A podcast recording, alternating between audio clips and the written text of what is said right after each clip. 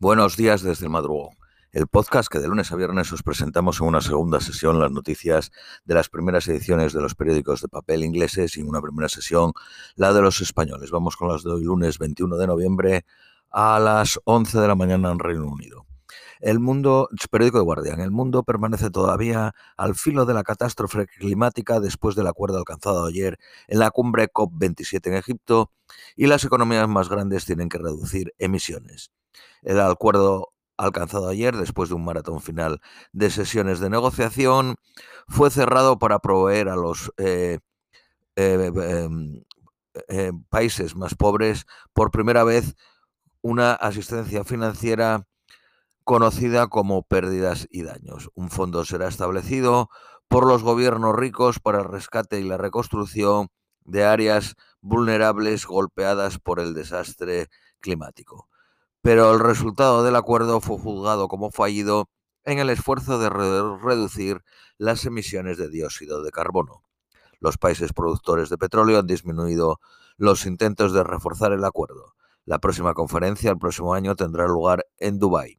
Emiratos Árabes Unidos es uno de los mayores exportadores de petróleo.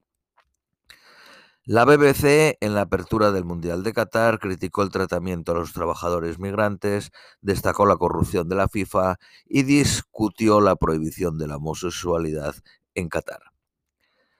Al menos cinco personas fueron muertas y otras 18 heridas por disparos el sábado por la noche en un nightclub LGBTQ en Colorado Spring. El autor es un joven de 22 años que fue tratado por heridas en un hospital. La policía describió el club como un paraíso seguro. El organismo de la ONU de Energía Nuclear dijo que las fuerzas detrás de los bombardeos de la central nuclear de Zaparilla estaban jugando con fuego. La agencia de la ONU informa que una docena de explosiones dañaron algunos edificios, sistemas y equipos, pero nada crítico para la seguridad nuclear. El ministro de Defensa ucraniano dijo que 84.210 soldados rusos han sido eliminados desde que empezó la guerra incluida 330 en las últimas 24 horas. En la segunda ciudad de Bélgica pasan el 86% de los diamantes en brutos de las minas, procedentes de Botswana, Canadá, Sudáfrica, Angola y Rusia. A pesar de la guerra, Bélgica continúa importando diamantes de Rusia, aunque en menor cantidad. Los diamantes han evadido la lista de sanciones, aunque el único miembro, miembro afectado sea Bélgica el que siempre ha dicho que no bloquearía una prohibición.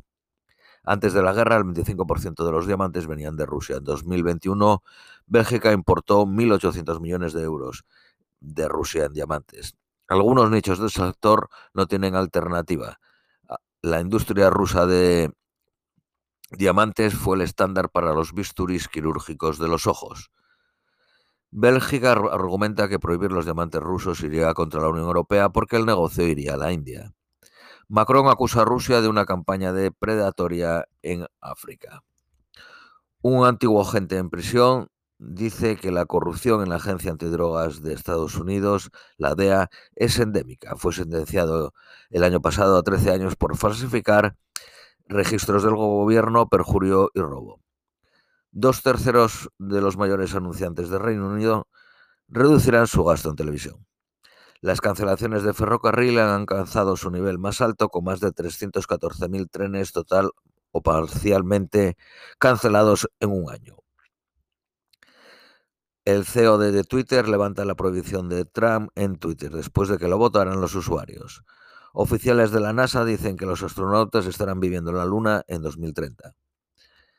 Reino Unido va a padecer fuertes vientos hoy, eh, hielo en las carreteras llegando a menos 4 grados en algunas partes del país. Periódico Daily Telegraph. El primer ministro rechaza el acuerdo del Brexit con la Unión Europea al estilo suizo. Hoy va a la Confederación de la Industria Británica.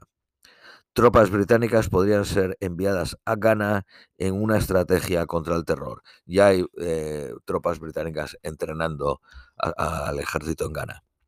Periódico de Independent un millón de personas está pronosticado que requerirán benefits de salud y minusvalías en 2026 que costaría al gobierno 7.500 millones de libras. La Charity Trussell Trust, que eh, maneja los bancos de alimentos, dice que se verá forzada a repartir 7.000 paquetes adicionales al día. El volcán ruso Sibiluch está bajo actividad extremadamente alta y una poderosa explosión podría ocurrir en cualquier momento. Por último, las previsiones para hoy en Londres, máxima 10, mínima 13, fuertes lluvias hasta las 20 horas. Esto es todo por hoy, os deseamos un feliz lunes y os esperamos mañana martes.